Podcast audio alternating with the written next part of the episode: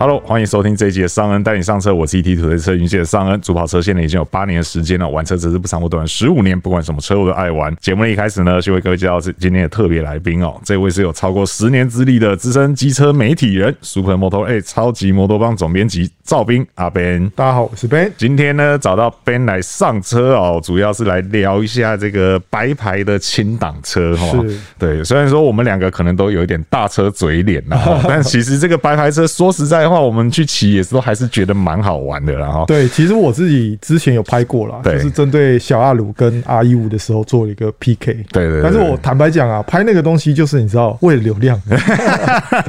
我 哎们。那个那个真的流量非常非常的好。 对对对，所以我们今天也是一个蹭流量的概 念啊，不是这样子啦哈，是因为最近上恩有遇到一些事情哦，然后觉得说，对哎，这个市场其实哎呦比我们想象中还热闹哦，是什么所以事情对，所以来跟大家来聊聊哦嗯。对，那呃，像大家都知道嘛，就是我们台湾的白牌清朗车其实选择不算太少，是哦，除了说有一些车子这个公司车总代理有以外，对其实很多贸易商也非常积极在操作这一块哦是。那像我们今天一开始要来跟大家聊的这款车啊，是这个雅马哈的 MT 十五哦。是为什么要特别来讲这款车呢？是因为嗯这个车虽然说就是台湾商业这边公司货是没有进的，但是有一些贸易商都持续有在进嘛。那最近刚好商恩有一个同事哦，他对想要买 MT 十五，哎呦，那当然，我有一些人脉嘛，有一些关系，我就去去帮他问了。那问到这个经销端那边的朋友的时候，他就跟我讲说，这个很奇怪呢、不知道为什么最近大家都在问 MT 十五，对，很多人都想要买 MT 十五。虽然说我们都认为说路上可能，或者说现在年轻人是比较喜欢这种跑车哦，也是这个是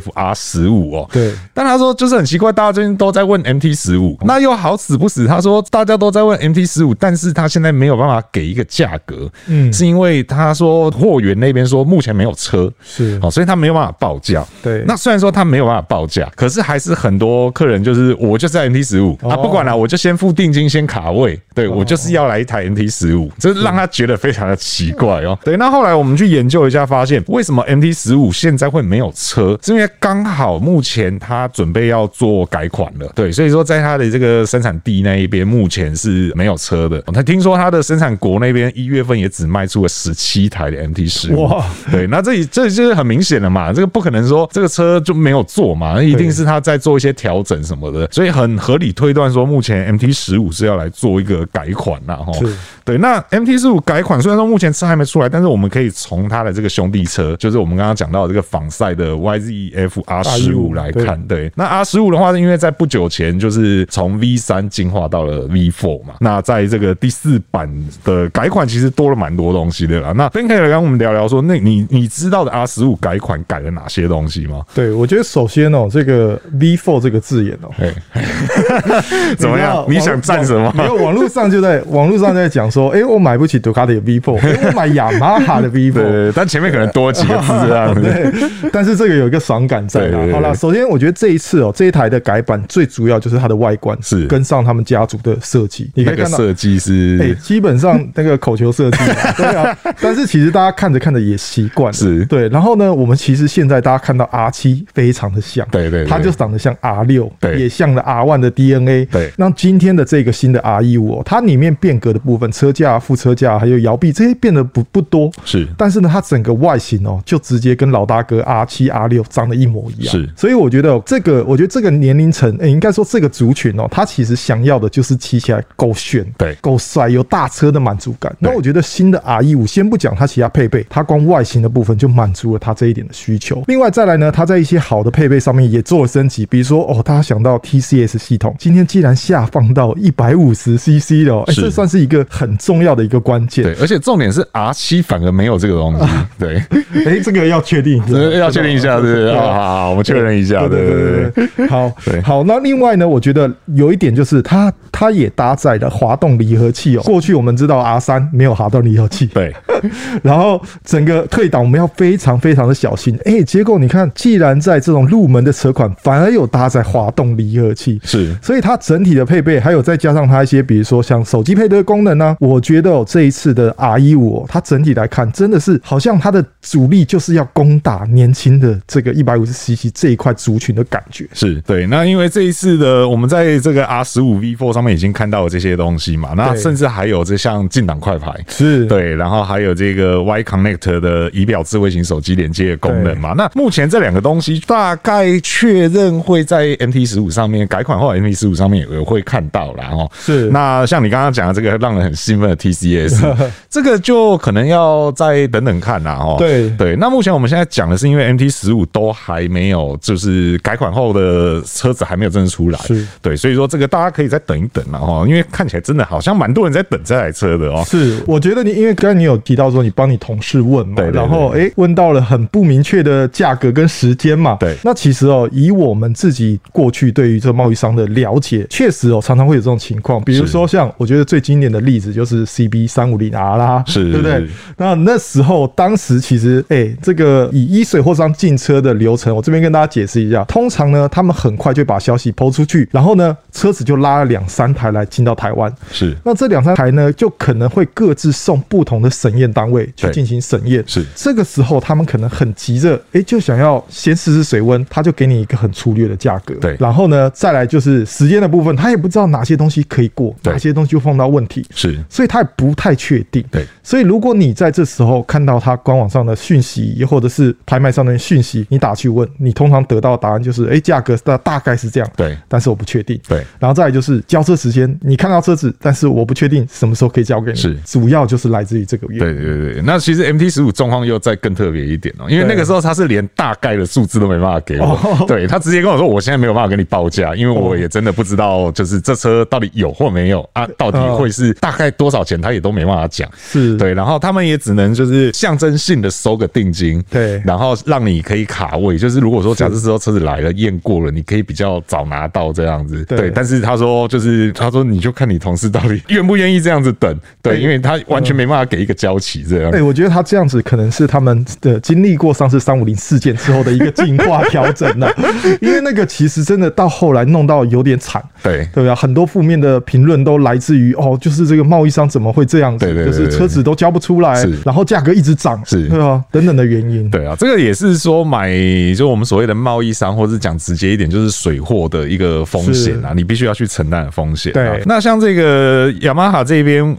YZFR 十五跟 MT 一五哦，这个操作上也是蛮有趣的哦，是就是因为我们知道，其实台湾三叶是有 YZFR 十五的，也就是这个跑车版本，是但是呢，它卖的是正差加 ABS 的版本。啊对，那是我们就是网络上经常看到一个段子哦，车友常常讲说，你去一些热门的山路啊，就是你可能东捡西凑啊，你有办法在这个山路上组出一台 R 十五， 对，但是这这个 R 十五是倒叉，然后没有 ABS，就是前面的避震器结构是不一样的，对对，那当然这些倒叉没 ABS 的都是水货嘛，因为公司就没有进这个车嘛，嗯对但其实你从这个网络段子，你就听得出来说，买这个车的族群好像还是比较重视性能，嗯或是比较重视操控，嗯或是我们说白了就是这个车要长得看起来帅，对对，但是安全性上可能就不是他们那么优先的一个考量、哦是，对，所以说这个操作就是也是蛮有趣的，就是对台湾三叶虽然有 R 十五，是。但是好像不是年轻人最想要的那个版本，但对我觉得，我觉得这问题其实到新一代的 V 四哦，然后其实问题就解决了，对因为就我们所知道哦，现在因为过去其实就是有两个版本嘛是，有倒叉你就没有 ABS，对啊，正叉你就有 ABS，对哎让你很头痛，对但是呢，来到新的 V four 的版本，其实它就配备你倒叉加上 ABS 系统，是所以其实你可以有热血，但是你同时又有一些安全性的的配备 给你，对，那但是问题就来了哦，就是是那台湾三叶还会继续进 吗？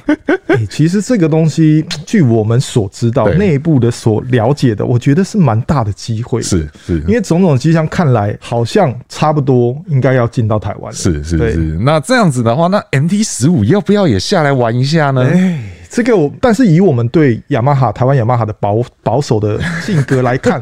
我觉得他们会试试水温，先从这个 V4 开始，是之后再来。如果真的卖的不错，我对觉得或许 MT 一五就会进来。就会进来。对啊，像他们最近的那个多功能车嘛，是呃 T 七嘛，对对啊，其实它开出来那价格，你也可以看到，它那个价格就是在试水温，是是因为是那个如果你要跟其他竞争对手比，比如说哎非洲双，其实它是没有竞争力，对对对对对，那讲了这么多，我们也大概跟大家讲一下价格啦。哦，是因为目前台湾三叶进的 R 十五哦，因为它没有进 NT 十五，它只有进 R 十五。那 R 十五正差加 ABS 的话，它官方给出的价格是十三点五万啦。嗯，那只是因为现在国外已经切换到 V four 了，那这个正差 ABS 的 V 三还有没有在卖，这个我们就不是那么肯定了。对，那 MT 十五的话，之前二零二一年试的话，水货是卖十四点八万啦，嗯，就也不是一个，就是反而它的价格是比公司的对跑车卖的还贵这样子，但但是没办法嘛，只有它有，你也只能跟他买，对啊，所以这是在雅马哈的部分哦，那就看看接下来雅马哈会怎么操作这一块了，因为会讲到呀，我觉得雅马哈会进入白牌挡车市场，某种程度上可能也是要看到我们接下来要讲的这个品牌，对它的表现，所以他们觉得说、啊、这好像可以来试试看哦。是因为我们接下来要讲到品牌的话，就是 Suzuki 哦。哦对，讲到白牌轻档车，对我想应该很多人都会想到 Suzuki 哦，因为也确实 Suzuki 是在白牌轻档车里面，它是选择最多的，嗯而且都是公司货，对嗯对，都是所谓的公司车哦，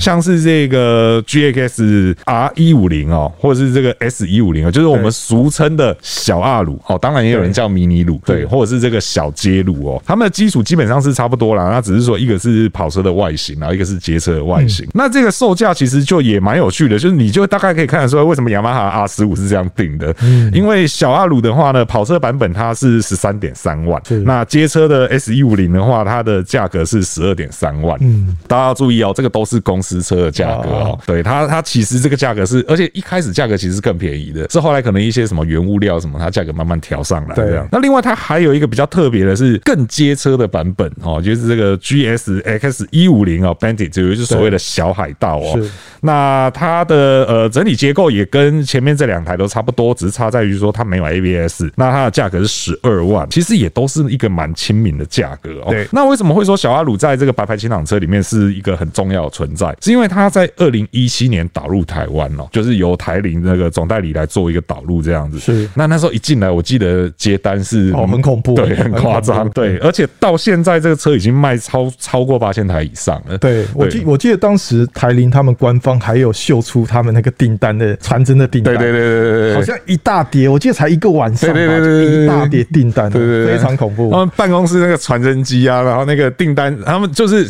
今天发表完，嗯对对对然后明天进办公室，那个传真机的纸已经用完了，然后地上一大叠这样子，对嗯对，那真的是一个很夸张啦。那也是后来他们要导入这个 S E 一五零小街路的部分的时候，其实他们也就毫不犹豫，对对你前面小阿鲁都卖这么好了，那这个街车一定也卖卖的不错，对，那所以也到后来像小海盗也做有有导入啦，是对，那甚至后来连排气量更大的这个 G Sir 二五零哦，台铃也下也是把它导入了。对，其实我觉得这个台铃应该算是这一整波这个白牌轻档车的一个热潮的点燃之对对点。对对对因为它一旦它出来之后，我觉得现在骑这种 R 一五的啊，就是白牌的其他的车都要感谢台铃。对对对对就是他先开这一枪了，导致其实大家全部都动起来，因为大家想说有钱可赚嘛，然对后干嘛不赚？对对啊，那我觉得其实这个以这个小阿鲁来说，我个人其实也跟他相处一阵子，然后是也有做骑出来实际跟他跟 R 一五做比对。是我个人觉得他其实骑起来在一般道路上是非常轻快的，对非常躁动，对但是他的转速真的是在非常的后面，对所以你必须要在拉到你如果真的要想要有速度感的话，你转速要维持在八千转以上是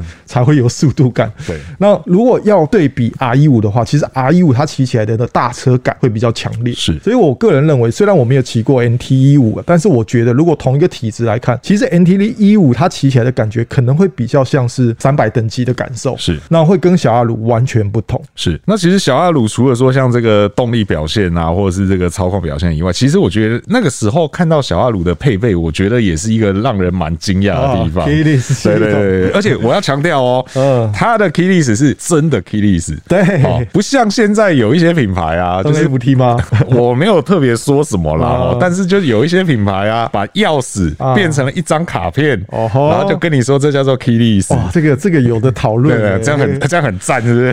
对。 没有，因为我觉得 keyless 的概念就是，嗯，我们拿汽车来讲嘛，汽车的 key list 大家应该现在蛮多人都用过。对它为什么叫 key list？就是你不需要使用钥匙，嗯，对你钥匙放在身上的任何一个地方，然后你可能去摸门啊，或是按那个发动，它都可以启动吧。对但是你今天还要多做一个感应的动作，我就觉得这好像哪里不太哎，对。哦汽车有这种 NFC 的这种感应钥匙卡 NFC，的对在我印象中没有。没从有 Key l i s 出来以后，就是像我讲的，你不需要再把钥匙拿出来哦，对，你可以忘了钥匙的存在，只要它还在你的包包或还在你的身上，这样就可以了对。对，所以用卡片去感应这个要叫做 Key l i s 我觉得有待商榷啦。他哦只是把钥匙换成了一张卡对对片。对对对对对，但是其实我那那时候我有发片讨论这件事情嘛是，那确实有网友他留言，他说：“诶，他觉得很上手啊，是因为他觉得那张卡片就跟我们悠悠卡是一样的使用方式是，然后他就把它放在皮夹上面是，所以他只要诶发动车辆的时候就拿出皮夹逼一下是，跟传统钥匙的，他觉得使用感觉他好像获得了很多新的东西的感是受。”是是是是。对，那另外另外又有一个网友也来留言，对他说对他来说很不方便。对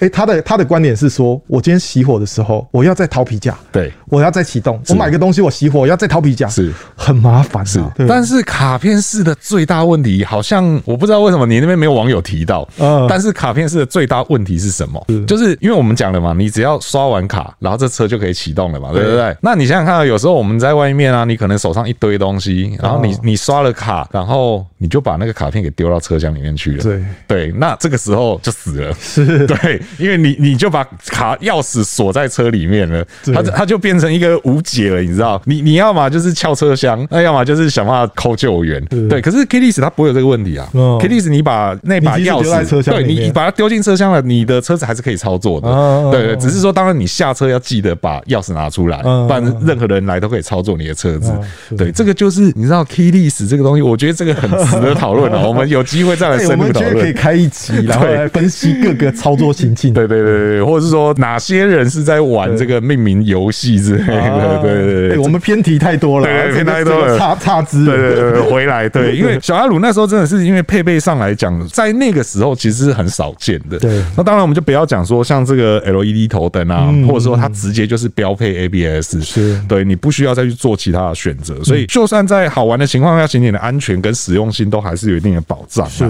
对啊，所以这是小阿鲁的部分哦。对那接下来我们就来看到这个。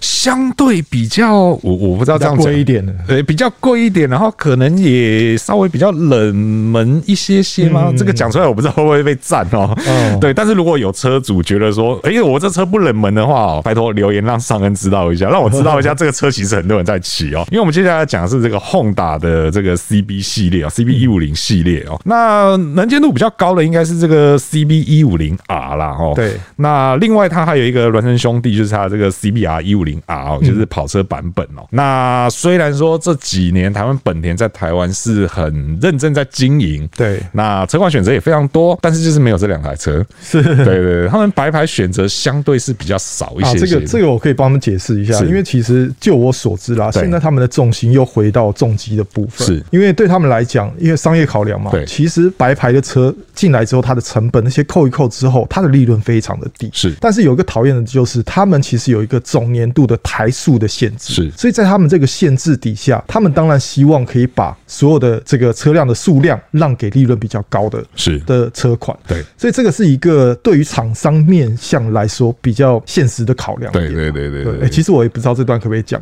哎但是我讲出来好，反正讲出来就是讲出来了， 对，就给大家参考啦。哦，这个对台湾本田也是有他们不得已的地方啦。对对，所以说他们比较多，目前比较多重心都是放在黄红牌上面，是对没错白牌的选择相对是少的。对那不过呢，这个车其实还是一样啊，就是反嗯正有钱的生意大家做嘛，所以还是有水货商来进这些车哦。是那像这个 CB 一五零 R 的话哦，嗯这个价格我不确定准不准确啦，因为水货的价格其实蛮变来乱变的，去的对对对对，那我看到的价格是十九点三万啦。嗯那因为这个车其实说实在话哦，把 CB 一五零 R 跟 CB 三百 R 两部车放在一起，远远看不看车牌，你分得出来 吗？其实、哎我不知道，因为因为我以我个人呢、就是算我们有搭车嘴脸嘛，对。然后这几台车，其实我在路上或者是我实际试乘都有碰过。是我个人最喜欢其实是 CB 一五零 R。哦，真的吗对，？因为其实先不讲刚刚其他的配备的部分啊是，我们不讲配备，我们对光看它的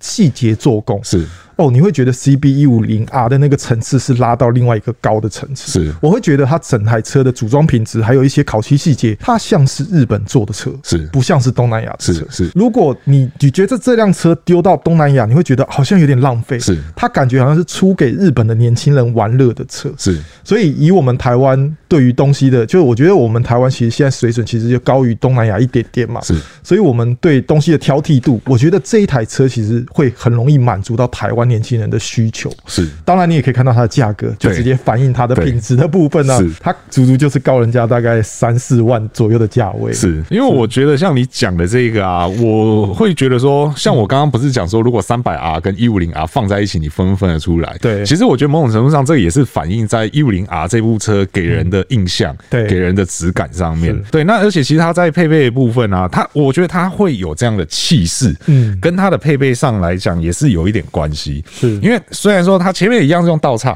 但它前面的倒叉是四十一 m m 哇的，，这对个这个有出啊，对，所以这看起来就那个气势就有对，也会导致于说两台车放在一起，你可能不太好分。对，而且它是这几款车里面前面唯一用到辐射对视卡钳的。哦对，那看起来也是一样，就是你就觉得说，哎、这车应该不止一五零，可能是三百或是更高这样子。对对，但实际上它是一台一五零的车。那而且因为它同样就是这个 Neo Sports 咖啡的家族风格嘛，是很一致，看上去非常的一致。那个圆灯，然后中间有拉一条对对对对对线来切割，然后又是对 LED 的头灯。对对对对对那我觉得另外有一个让他觉得很像，让大家觉得很像的点，我觉得主要是 CB 三百 R，是，它其实非常小台。对对对对对，所以两台车放在一起真的还蛮蛮雷同的。对对我对记得那时候一开始 CB 三百 R 的试乘会，还是我忘记是哪一台，反正当时 Honda 办试乘会的时候，三台车都摆出来。是。诶，然后我们这样看起来，我们是觉得诶，怎么看起来都是一样的车款的感对对觉？对对对，那一个是三百 R 四乘会啊对300 R 四乘对，然后他把六五零 R，然后跟一千 R 全部对对放在一起对啊！，对，我不能，这样没有一五零啊，对，没有一零 R，对对对对对，好了，应该是说它整个家族其实都是走一样的风，包括到今天水货所引进的一五零 R，对其实都对非常的像。对对对对，所以说这个 CB 一五零 R 会有很多年轻人喜欢，我觉得也是不意外啦，对，因为看上去是真的蛮有大车的气势的，是，所以所以最近他们发表的这个 CBR 一五零 R，其实也直接把他们这个二五零 RR 的那个头直接就装过来。对对对对对对，那也，我们当时发那篇文的时候，其实很多年轻人也是上来讨论。对对对，表示说，其实他们对于二五零 RR 的那个那个地位跟那个那个造型，其实很能接受。是是是，而且二五零 R 虽然说我们都戏称就是待转区之王，因为无论是性能或是价格上来讲，都是蛮惊人的。哦那现在有了一五零 R，我觉得某种程度上它会不会有机会跟这个就是 CB 一五零 R 的概念是一样的？嗯就是我可能没有那么多预算去买到二五零 Double R，对又或者是说可能我就是想要一个一五零左右的车子，是对，那所以说，如果 CBR 一五零 R 进来台湾的话，或许也是蛮有机会的、哦。是，对，不过，不过，我觉得如果拿二五零 RR 来比的话，基本上它那个价位已 经是，